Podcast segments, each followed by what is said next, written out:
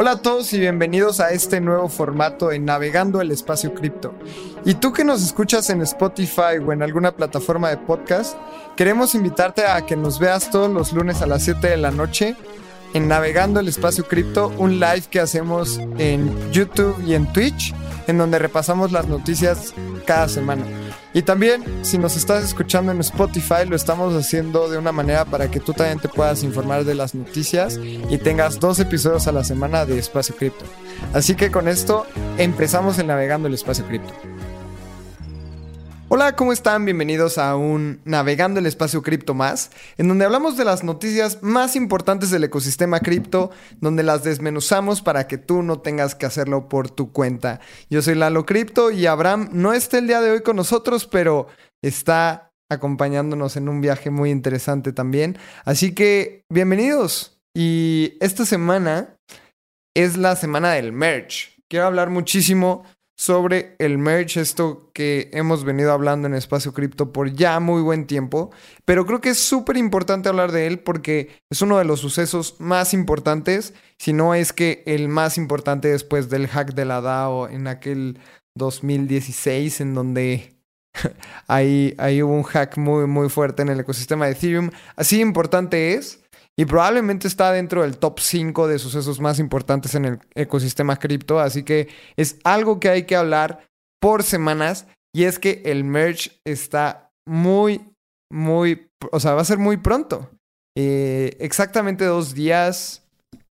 Vamos a ver la hora. Dos días, una hora, cinco minutos. Yo estoy grabando el lunes a las 7 de la noche, así que muy probablemente el miércoles a las 8 de la noche hora de México vamos a estar celebrando el merch y vamos a hacer un evento, vamos a hacer un live stream, así, que pónganse muy al pendiente de las redes sociales de Espacio Cripto porque vamos a celebrarlo todas, todos y todes.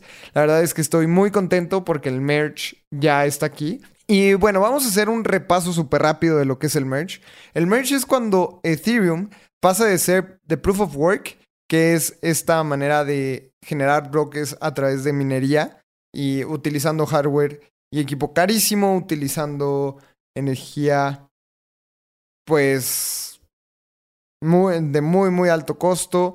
El tema eléctrico es súper importante, el tema de el cambio climático, o sea, está impactando demasiado el proof of work en todos estos aspectos y va a pasar un proof of stake que ahora va a ser mucho más eficiente, se va a reducir la emisión de, de carbono un 99%, así que prácticamente Ethereum va a ser la cadena más verde en el ecosistema. Y esto también es algo a recalcar, porque la gente piensa en el beneficio económico, que sí va a ser muy interesante ver cómo además el merge va a generar una deflación, o van a haber días que se estén quemando más ethers de los que se están generando y eso obviamente en un aspecto de oferta-demanda va a impactar muchísimo.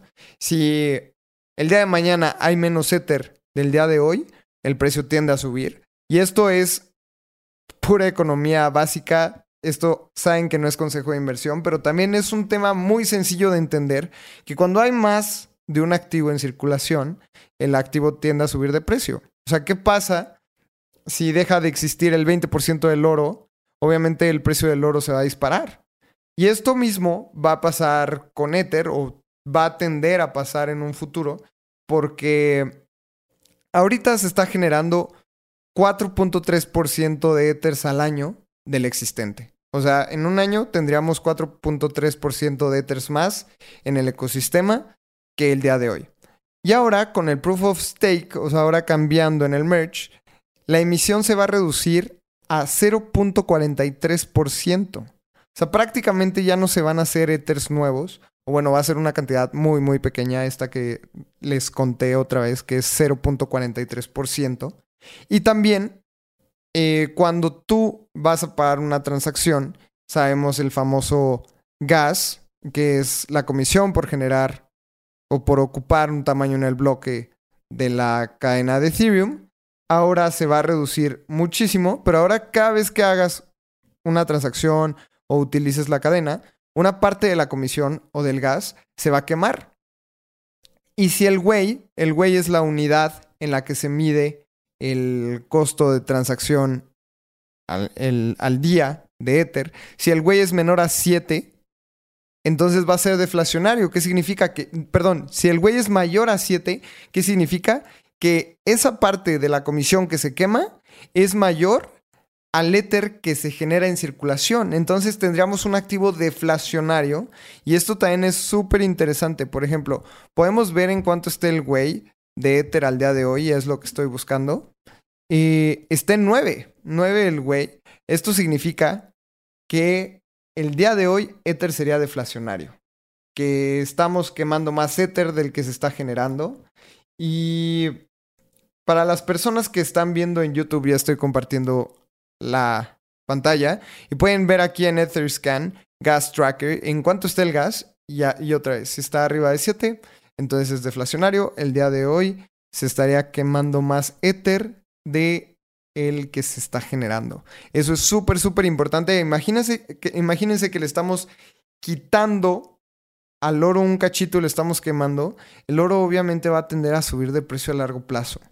Esto no es un fenómeno que va a pasar en tres días. Va a ser algo, parte de la economía de Ethereum, que se va a quedar a muy largo plazo y esto es súper importante. Para las personas que quieran leer más del merch y que quieran saber cuándo va a ocurrir, pueden visitar la página WenMerch, W-E-N Merch, M-E-R-G-E.com, WenMerch, así con la falta de ortografía sin la H, y van a poder ver cuánto tiempo falta para que ocurra el merch. Les, les recomiendo muchísimo esta página porque además estamos viendo todos los videos eh, de los merch en las testnets. Las testnets son las cadenas en las que hacen pruebas o esta main, perdón, esta, este network en donde hacen las pruebas los desarrolladores. Aquí podemos ver lo que ocurrió en Kiln, después Robsten, después en Sepolia, después Goerli.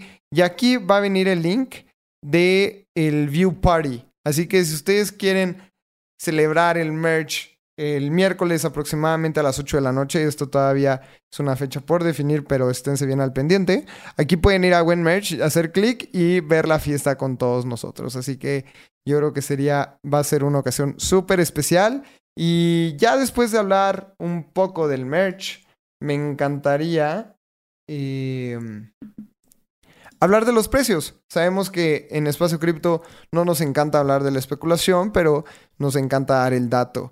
La semana pasada les estuve dando también el máximo histórico, así que esta semana no se los voy a dar, sería un poco repetitivo, pero les quiero decir que esta semana el precio ha subido ya, y hemos tenido una semana muy verde, la verdad es que estoy muy contento porque ahora eh, Bitcoin y Ether están subiendo de precio. La verdad es que la batuta se la llevó Bitcoin y esto es muy extraño porque además con la noticia del merch, bueno, se podía especular de que la gente iba a comprar. Pues no fue así. El ganador de esta semana es Bitcoin, ha subido un 13.14% en los últimos 7 días.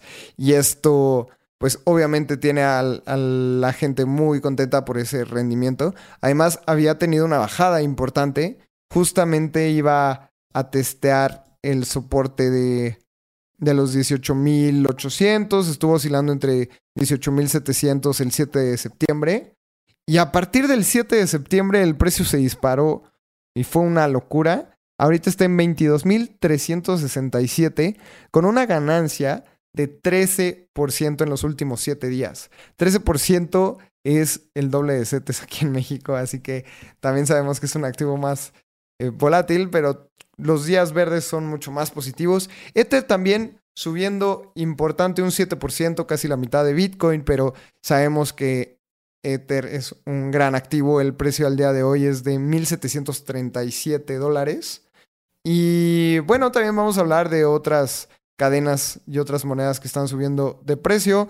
XRP ha subido 8.25% respecto a la semana pasada. Solana ha subido 16.19% y posicionándose en el noveno lugar de capitalización de mercado. Después, Dogecoin no se ha movido prácticamente nada, 1.7% en los últimos 7 días. Y todo lo demás está como muy tranquilo. AVAX, 11.27% ha subido. Pero se me hace muy extraño que Bitcoin haya subido un 13% y otras monedas se han mantenido súper estables. Por ejemplo, Dogecoin 1.7%, eh, Shiba 2.82%, Tron 1.41%, Ethereum Classic, que la semana pasada estábamos viendo que había subido un montón, ha bajado 0.5%, o sea, prácticamente no se ha movido. Uniswap también 0.01%. Y este fenómeno se me hace muy extraño, porque normalmente cuando Bitcoin sube, las altcoins suben muchísimo más. Y al revés, o sea, cuando Bitcoin baja, las altcoins tienden a, a morir de precio. También un tema Luna, esta moneda que sabemos que prácticamente está muerta, ha subido un 100% en los últimos 7 días y está en 4 dólares. A ver, una moneda que no tiene valor porque sabemos todo lo que pasó con, con Do que ahí este, se hizo Luna Classic, etcétera, pues sí ha subido de precio. La verdad es que no puedo explicar la razón. Aquí estamos, la gente que nos está viendo en YouTube, estamos viendo cómo el precio llegó a caer a 1.5% y ahí se quedó un ratote. Obviamente cuando pasó este suceso tan terrible el, el, 12 de mayo y el 11, el precio llegó a caer hasta, hasta cero. O sea, aquí, aquí en la gráfica alguien vendió en 0.0001 dólares. Bueno, pues se ha recuperado a, a 4%. La gente que estuvo comprando en, en 2 dólares, pues ya le ganó un 100%. Obviamente aquí sí me gustaría mencionar, aunque no es otra vez consejo de inversión, pero sí es importante decirles que Luna no tiene un tema eh, importante detrás. es, un, es, una cadena perdida. Eh, la legitimidad de Duokong está más que perdida también. Él está corriendo, está huyendo. Eh, Así que no esperen mucho de Luna, tampoco creo que va a ser el próximo Ethereum. La verdad es que siento que esto es pura especulación y tengan mucho cuidado si tocan esta criptomoneda porque es pura especulación, es pura volatilidad. Si eres un trader experimentado, diviértete un poco. Si no lo eres, nunca la toques. Em, y estos fueron los precios al día de hoy. Otra vez, yo creo que el ganador de esta semana, Bitcoin. Veamos qué pueda pasar con Ethereum con el merch. También va a ser súper interesante en ese momento ver qué sucede. Y recuerden, si tienen eh, Ethers en su cartera, han estado saliendo un montón de noticias de que podrías recibir o comprar Ether 2.0. Esta moneda no existe. No especulen con ella. Si tú tienes Ether, no tienes que hacer nada previo al merge. De eso se encargan los devs. Tú no tienes que hacer nada. También la cadena va a resultar y no se va a ver afectada. Pero bueno, o sea, yo creo que una medida de seguridad también es estar bien al pendiente de lo que ocurre en el merch. Tengan mucho cuidado con las estafas, no tienen que hacer nada. Y bueno, también van a ver ahí criptomonedas que, que se hagan un fork. Va a ser muy peligroso si eres alguien muy experimentado. Bueno, ahí ya cambia el tema, pero realmente no o sea, yo les aconsejo que no se metan demasiado en ese tema del hard fork. Van a recibir unos tokens que no sabemos el valor, va a haber demasiada volatilidad, va a haber una locura en esa cadena, así que les, les recomiendo muchísimo que no hagan nada. Ahí van a tener eh, una medalla, yo creo, más bien esos tokens van a terminar siendo unas medallitas por el haber estado en el merch y por haber invertido en 2022. Yo creo que también estamos súper temprano y va a ser como un gran milestone para todas las personas que estamos en este ecosistema. Y bueno, ya después de darles esta actualización, me gustaría ir con la primera noticia que celebro y me encanta. Pues bueno, la noticia es que empleados de Coinbase y em, gente de la comunidad de Ethereum va a demandar a, al Treasury de Estados Unidos por las sanciones de Tornado Cash. Yo creo que esto es increíble, es una de las cosas que más me gustan, porque además la, la gran noticia aquí es que Coinbase va a financiar la demanda al Departamento de Tesorería de Estados Unidos. Y esto es una gran noticia también porque Coinbase está parando y diciendo, oigan, yo no estoy de acuerdo no estamos de acuerdo con esto que están haciendo con Tornado Cash y las sanciones que están imponiendo, porque es código y el código es discurso, se lastima la libertad de expresión. Y así lo dice el equipo de Coinbase. Yo creo que es algo súper importante. Aquí en Espacio Cripto lo vamos a cubrir de manera continua, porque es una demanda que va a impactar también yo creo que en el tema histórico de la libertad de expresión del código, porque si Estados Unidos o los gobiernos se dan cuenta que pueden eh, impactar directamente a, al tema de desarrollo y al tema del código y que puedan meter a la cárcel a desarrolladores, etcétera, yo creo que va a ser súper eh, impactante para todo el ecosistema. Y bueno, obviamente los desarrolladores van a tener muchísimo cuidado sobre qué publican, qué no publican, etcétera. Pero yo creo que el código es súper, súper importante y no podemos estar eh, sancionando un tema de libertad de expresión. Así que ahí le aplaudo muchísimo a Coinbase. Y yo creo que es, es una gran noticia. Así que tengamos y veamos qué sucede porque yo creo que va a ser algo que tengamos que observar por mucho, mucho tiempo. Em, ¿Quiénes están eh, dentro de los demandantes? Está Preston Van Loon, que es una figura prominente en la comunidad de Ethereum y eso también es súper importante. Tyler Almeida, que es un analista de seguridad de Coinbase. O sea, gente del equipo de Coinbase está dentro de la demanda. Él decía que utilizaba Tornado Cash para hacer donaciones anónimas a Ucrania. También esto es, es importante.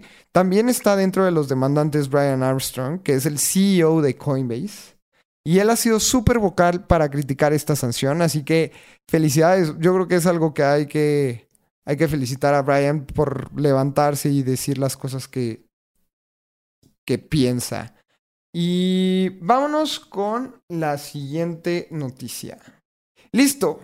Eh, la Casa Blanca, y esto también está, está muy duro, insinúa que puede prohibir el proof of work. Que es esto? Es la minería y el método en el que se generan nuevos bitcoins.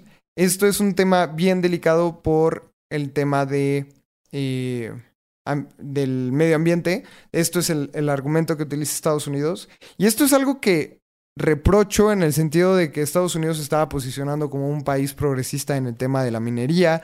Sabemos que, bueno, en, su momento eh, Celsius invirtió más de 70 millones en minería en Kentucky. Han habido muchos estados que han estado atrayendo mineros y yo creo que esto es como un, un paso para atrás en el gobierno de Estados Unidos hacia su visión con el ecosistema cripto y hacia la minería.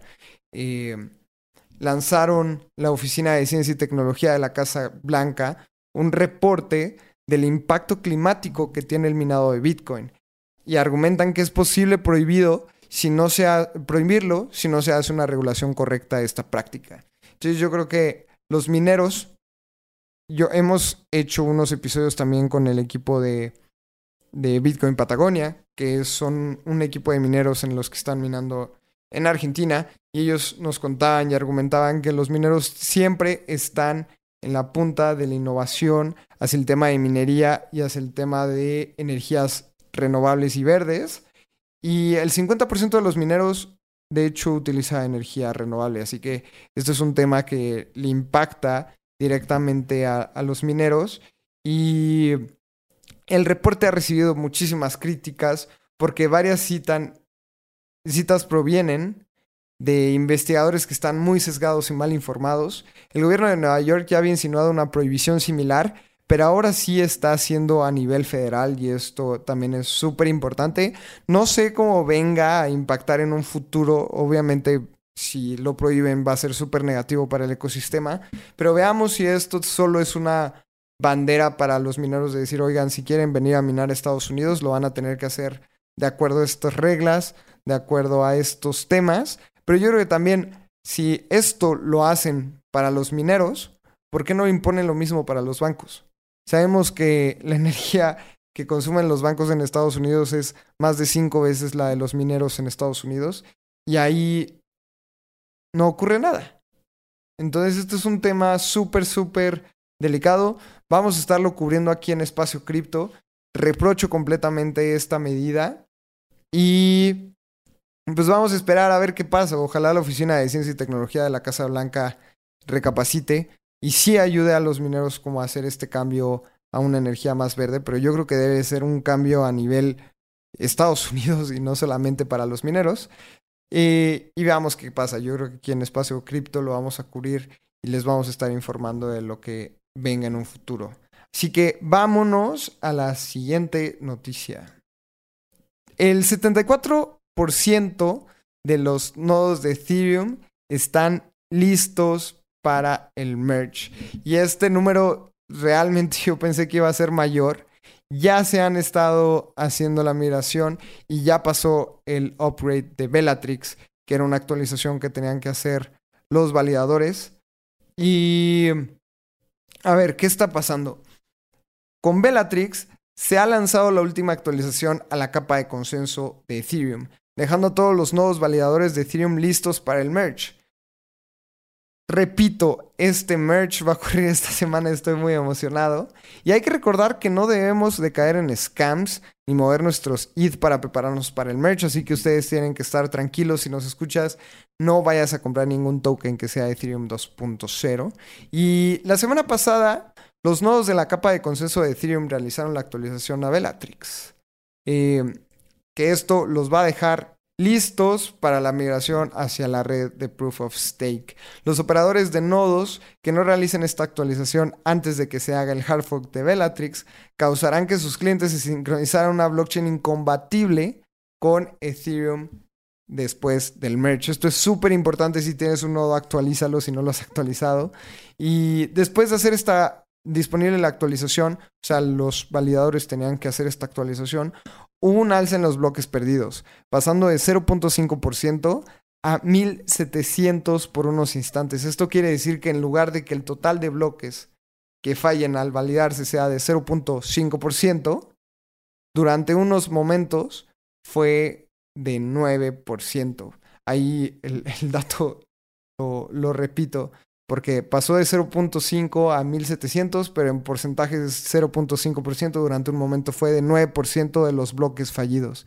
Sin embargo, eh, se ha explicado que esto ocurrió porque todos los nodos no habían hecho la actualización. Después de la actualización del último paso para el merge es el evento Paris, que se espera que ocurra esta semana, estimado para el 15 de septiembre al alcanzar la dificultad total terminal. Así que esto es un tema súper, súper importante para la gente que está validando nodos. Eh, si tú no validas ningún nodo, no te preocupes. También hay maneras, porque a ver, para tener un nodo necesitas 32 setters. Vamos a hacer la multiplicación aquí súper rápido. 32 por 1750 el precio al día de hoy son 56 eh, mil dólares que en pesos mexicanos es un millón mil pesos. Así que sabemos que para validar un nodo necesitas una inversión grande. Pero por eso existen otras maneras de hacerlo. Por ejemplo, está Lido, está Rocket Pool. Si tú vas a Lido, puedes hacer staking de tus ETH.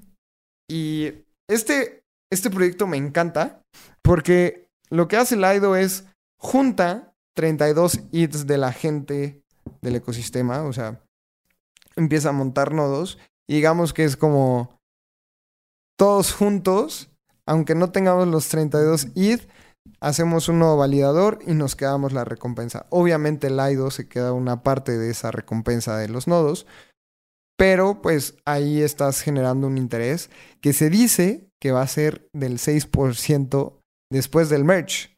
Así que también el, el rendimiento va a ser muy interesante anual del 6% sobre tus ETH. Así que eh, al ratito, si hay tiempo, puedo hacer un ejercicio con una calculadora de interés compuesto. Pero mientras tanto, vamos a la siguiente noticia, porque también esta me gustó mucho y yo creo que vamos a empezar a ver eso en un futuro. Listo, GameStop va a traer tarjeta de regalo de FTX a sus tiendas. Así que, así como vamos al Oxxo y compramos una tarjeta de regalo de Netflix, o podemos hacer una recarga de la Play Store de Apple, así van a ver tarjetitas de FTX. Y va a ser muy cool porque imagínense Navidad, van, compran unas tarjetas de regalo para su familia y se las regalan el día de Navidad. con brandeado de FTX, van a poder ir a comprar cripto. Y esto se me hace una práctica que los exchanges van a adoptar súper rápido. Ojalá en México y en Latinoamérica lo podamos ver. Imagínense, sería genial ir al Oxxo, comprar una tarjeta de regalo para... Va a cumplir años tu mejor amiga, tu mejor amigo y le regalas en lugar de algo, le regalas cripto. Para mí se me, haría, se me haría fascinante. Siempre también le puedes hacer como una transferencia, ¿no? Pero yo creo que este tema de las tarjetas de regalo puede ser muy cool. Y la verdad es que no voy a tardar mucho en esta noticia. Básicamente eh, dice que, que vamos a tener tarjetas de regalo en GameStop. GameStop obviamente no está en México, pero la competencia lo va a adoptar súper, súper rápido. Ojalá lo podamos ver eh, de Bitso y otros exchanges aquí en México. Así que sería muy cool. Ojalá lo tengan para Navidad y le regalemos a todas nuestras familias cripto. Así que vámonos con otra noticia. Y es que esta está muy contradictoria. Rusia está trabajando para crear una plataforma de stablecoins y así poder hacer pagos a nivel global. Y es que Rusia ha comenzado a trabajar en esta solución para pagos internacionales con stablecoins porque quiere aliviar los problemas generados eh, en el uso de monedas como el euro y el dólar. Sabemos que estas naciones, o es, bueno, Estados Unidos y, y, la eurozona, todos los que componen el euro, han estado metiendo sanciones muy duras a Rusia por la guerra de Ucrania y Ucrania quiere adoptar este tema de hacer transacciones con monedas estables para no utilizar, por ejemplo, el sistema de SWIFT, ¿no? Que es una manera de realizar transferencias internacionales a través del dólar.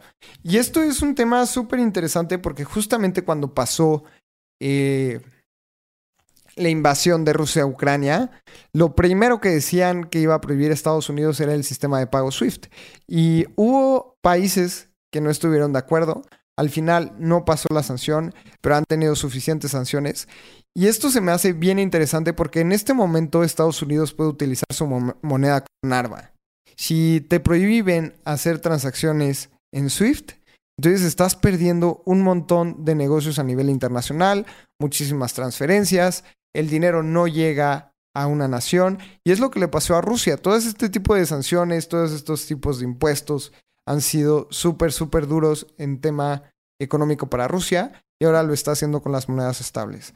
Entonces, esto es un poco contradictorio porque Putin había prohibido, el pago por medios digitales. pero bueno, ahora está trabajando en estas plataformas para hacer transacciones internacionales. El objetivo del Banco de Rusia y el Ministerio de Finanzas es buscar crear plataformas bilaterales para usar con otros países y que no sea necesario utilizar euro dólares.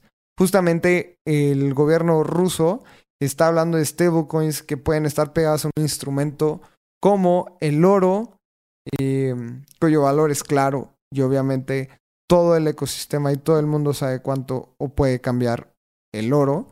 Así que es una moneda estable que de hecho la tiene Tether, que es XAUT. Así que si tú quieres invertir en oro, puedes ir a comprar esa moneda estable que tiene una paridad al oro. Em, bueno, va a ser interesante lo que haga Rusia con, con esta plataforma. Así que esperemos y veamos cómo se desarrolla. Vamos a otra noticia que involucra ahora a Binance. BNB Chain, ya no es, es Binance Smart Chain, ya es BNB Chain, anuncia que está lanzando el testnet de una CKBNB, o sea, Zero Knowledge BNB Chain. ¿Y qué pasa? El Zero Knowledge es una manera en tener mucha más privacidad. Y esto es súper importante y lo celebro un montón porque BNB y todo el equipo que está detrás está buscando la manera de dar más privacidad a sus usuarios en un momento en el que están ocurriendo un montón de sanciones en contra de monedas y en contra de blockchains que tengan el tema de privacidad muy, eh, muy presente. Por ejemplo, Monero fue del lista de Huobi, que es un exchange súper importante en Asia, por lo mismo, porque no quería el exchange meterse en tema de sanciones por tener Monero listado. esto no es nada positivo para monedas con enfoque hacia la privacidad, como es Monero, como es Secret. Pero por el otro lado vemos equipos desarrollando y equipos que quieren entregar temas de privacidad como el equipo de BNB Chain. Esto lo súper celebro también porque es súper importante mantener la privacidad de la gente. Y se busca hacer el lanzamiento oficial, porque esto es un testnet, es una red de prueba, de CKBNB a finales de noviembre. Así que si tú eres un developer y quieres probar y quieres empezar a construir arriba de CKBNB, lo puedes hacer en testnet. En noviembre se va a lanzar. Y el diseño de esta red es para asegurar la escalabilidad de la cadena de BNB, además de aprovechar la seguridad, la seguridad de CK. Esta cadena busca procesar entre 5.000 y 10.000 transacciones por segundo. Va a ser súper rápida. Creo que el tema es la descentralización, como siempre hemos hablado de este tipo de blockchains, pero el tema de seguridad que brinda Zero Knowledge es súper, súper importante. Así que es súper aplaudido esto y además los desarrolladores pueden transferir fácilmente entre las dos cadenas, o sea, BNB y CKBNB. Ahora van a ver estas dos cadenas del ecosistema de Binance que si no están y que si bien no tienen el nombre, están 100% relacionadas Binance con BNB Chain, todos lo sabemos. Así que va a ser muy interesante tener estas dos cadenas por separado. Vas a poder enviar eh, tokens muy sencillo, el BEP20 y el BEP271, que es, son los protocolos de estas monedas. Va a ser súper sencillo enviarlas de una blockchain a otra y veamos qué nos traen los desarrolladores de, la BNB Chain, porque sabemos que es una cadena bien utilizada en el ecosistema, de hecho es más utilizado en tema de transacciones que Ethereum, pero sabemos que el tema de la descentralización es súper importante en este tipo de cadenas. Veamos cómo se desarrolla, pero es una noticia que aplaudo demasiado por todo lo que conlleva CK. Así que eh, aquí nuestro gran amigo CryptoReu dice, ¿se va a autocensurar BNB en Estados Unidos? Sí, probablemente esta cadena vaya a ser prohibida en, en, Estados Unidos. Veamos qué se desarrolla. Justamente por los temas que estábamos hablando de Tornado Cash, justamente hablando de estos temas de la privacidad y la seguridad. Así que veamos a ver qué sucede en las próximas semanas y en los próximos meses. Vámonos con una de las últimas noticias en donde también hablamos de Binance. Binance US, el exchange de Binance que está activo en Estados Unidos, va a lanzar staking de Ethereum con un rendimiento anual del 6% después del merge. Y esto es súper importante porque vas a poder generar utilidades del 6% anual. Era lo que les estaba contando post-merge. Y si tú no tienes 32 Ethers y no puedes poner un nodo, vas a poder ir a Binance y hacer staking de estos ETH y vas a poder recibir 6, aproximadamente 6%. A ver, esta noticia es para Binance Estados Unidos, pero ¿qué impide que Binance a nivel internacional dé estos rendimientos? Yo creo que nada, va a ser cuestión de días de que hagan el anuncio. También otros exchanges van a tener que competir con este porcentaje, así que cada vez los exchanges se tienen que quedar menos comisión por hacer el staking, que esto pues obviamente también nos beneficia a todos los usuarios y les van a entregar más rendimiento a, la gente que ponga sus ethers a hacer staking en los exchanges. Así que justamente este es el anuncio. Me gustaría mucho enseñarles esta calculadora de interés compuesto y este es un ejercicio que yo estaba haciendo. Para la gente que nos está escuchando, estoy entrando a una página en donde podemos calcular cuánto rendimiento va a generar una inversión al paso de los años. Entonces, por ejemplo, aquí es un ejercicio súper pequeño. Eh, ¿Qué pasa si tengo mil dólares o mil pesos, hablemos en cualquier cantidad? Por ejemplo, ¿qué pasa si yo empiezo con un capital inicial de mil dólares a un interés del 6% por 10 años? Digamos que yo mantengo mi, mi Ether haciendo staking en Binance por 10 años esos mil dólares van a generar un rendimiento de 790 dólares. O sea, es un rendimiento casi del 80%, que es súper bueno para una inversión como de mil dólares. Además, ¿qué pasa? Y este es un ejercicio que estoy haciendo súper hipotético. Por favor, Eh, sabemos que mantener 10 años una criptomoneda en staking pues es algo complicado. Y, pero bueno, estoy haciendo este ejercicio para que se den cuenta de la importancia que tiene el interés compuesto en las inversiones también. Por ejemplo, ¿qué pasa si tú inviertes 50 dólares al mes? Digamos que va a ser una inversión de 600 dólares anual. Tú tienes un capital inicial de 1000 dólares. Igual, vámonos, 10 años a una tasa de interés del 6%, vas a generar 10.173 dólares. Vean la importancia del interés compuesto ahí, porque tú estuviste invirtiendo 600 dólares al año más, 50 dólares al mes, y en 10 años vas a tener un valor futuro de 10.173 dólares. Este es el, lo importante del interés compuesto. Obviamente va a haber gente que va a invertir más, va a haber gente que va a invertir menos, pero un 6% de tasa de interés al año sobre tu Ether, a mí se me hace un rendimiento súper, súper respetable, porque además recuerden que el precio tiende a subir al, paso del tiempo. Un activo tiende a subir de precio, así que si tú tienes un Ether y vas a recibir el 6% sobre esa inversión, además del Ether que tienes, vas a recibir ese 6% más, más la apreciación del activo. Obviamente, a un paso del tiempo corto, pueden haber fluctuaciones o pueden ver ahí este, variaciones en el precio, pero cuando inviertes a largo plazo, obviamente esto no es consejo de inversión otra vez, pero cuando inviertes a largo plazo en un activo, el activo tiende a subir. Lo podemos ver con el oro, lo podemos ver con el SP 500, que podemos, podemos hacer un cálculo aquí. El promedio de rendimiento en los últimos 30 años del SP 500 es de un 8%, entre un 8 y un 9%. Entonces, obviamente, los activos tienden a subir. Sabemos que las criptomonedas son volátiles. Sabemos que esto puede ser un poco más riesgoso, pero si vemos el largo plazo, tampoco es algo tan eh, nuevo. O sea, aquí estoy proyectando la gráfica de Bitcoin. Si vemos un paso de 5 años, eh, pues Bitcoin ha subido de 5 mil dólares hace 5 años, ahorita está a 22 mil dólares. O sea, la apreciación al paso del tiempo es un factor dentro de la economía. Y hoy en el episodio hablé del merch. Sabemos que el merch es súper positivo para el ecosistema de Ethereum. Hay un tema que hay que tratar, es la descentralización, pero eso es para otro episodio. Y yo creo que es súper importante que la gente entienda qué es el merch, por qué va a ocurrir y por qué estamos hablando de él todo, todo el tiempo. Así que si quieres saber más del merch, escucha nuestros últimos dos episodios de Espacio Cripto. Eh, en uno, Abraham y yo estamos hablando nada más sobre qué va a pasar con el merch, por qué el merch es importante.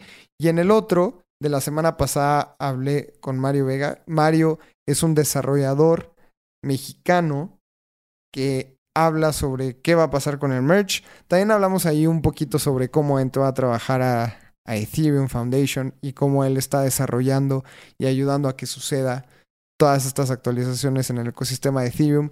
Mario es un gran ejemplo de vida, como nos contó que él trabajando en Oracle después migró a, a trabajar en el ecosistema de Web3, pero se interesó muchísimo en el ecosistema cripto.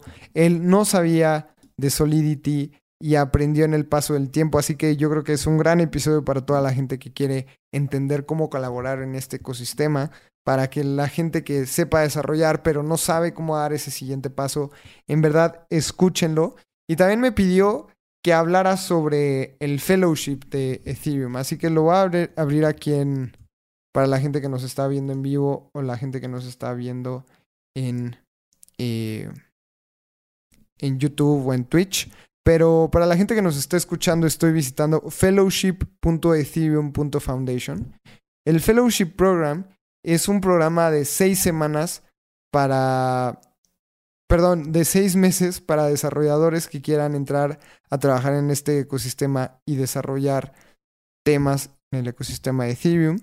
Es un programa y es un bien público en el cual no se va a cobrar, en el cual la gente está para ayudar y es un programa para toda la gente que quiera eh, entrar y desarrollar en el ecosistema. Pueden ir al blog que está ahí en la página y se los voy a traducir. Dice, eh, desarrolladores, diseñadores, artistas, farmers, banqueros, estudiantes, políticos y gente que está en el tema de leyes que, que usan y dependen del mundo de Ethereum. Em, están evolucionando y reescribiendo las relaciones de confianza. Este interés es un bien público y actualmente Ethereum está expandiendo su universo para, para ayudar a millones de personas, pero hay un billón de personas en la Tierra, así que su visión ambiciosa de todo el, ecosistema de, Ethereum es tener un impacto positivo en todos ellos. Para alcanzar el siguiente billón de personas necesitamos eh, sobrepasar muchos gaps en representación de culturas, nacionalidades y economías. Así que aquí están poniendo, es por eso que lanzamos el Fellowship Program. Y la aplicación para el cohort número 2 está abierta y va a cerrar muy pronto, va a cerrar a finales de esta semana. Vayan ahí a la página de, de, de fellowship.ethereum.foundation para, para que sepan más sobre este programa. Yo creo que es un tema súper, súper importante. Y dice, este programa es para cerrar brechas en identificando y ayudando talentos individuales que estén ayudando al ecosistema de Ethereum y la relevancia para derribar barreras de entrada para personas menos representadas en las comunidades que van a convertirse en el futuro de la comunidad de Web3. Así que vayan al Fellowship Program, escuchen el episodio con Mario Vega. También es importante, la próxima semana vamos a hacer el Community All Hands. Es un espacio en el que toda la comunidad de Espacio Cripto se, eh, se conecta en Discord. Si, no tienes Discord, por favor entra al canal de Telegram que tenemos o mándame un mensaje si tienes dudas. Descárgalo. El lunes a las 8 de la noche vamos a hablar sobre todos los temas que hemos estado haciendo en la comunidad de Espacio Cripto. Les tenemos varias sorpresas. Vamos a hablar de los equipos que estuvieron en las finales del Hackathon de ETH México. También sobre las becas que Espacio Cripto va a dar para, para ir a DevCon. DevCon, este gran evento que es como el Mundial de Ethereum en Bogotá del 11 al 16 de octubre. Ya las, los boletos están vendidos, pero hay maneras de entrar tienes que estar en una comunidad, las comunidades tienen que tener boleto y nosotros en Espacio Cripto dimos ocho becas para que ocho personas puedan asistir a Bogotá de disfrutar de DEFCON y que puedan hacer muchísimo networking, aprender del ecosistema de Ethereum y quién sabe, tal vez encontrar a su próxima socia, socio, gran amigo y o una gran amistad. Así que estamos muy contentos de poder ayudar a gente que pueda ir al ecosistema y que pueda ir a DEFCON.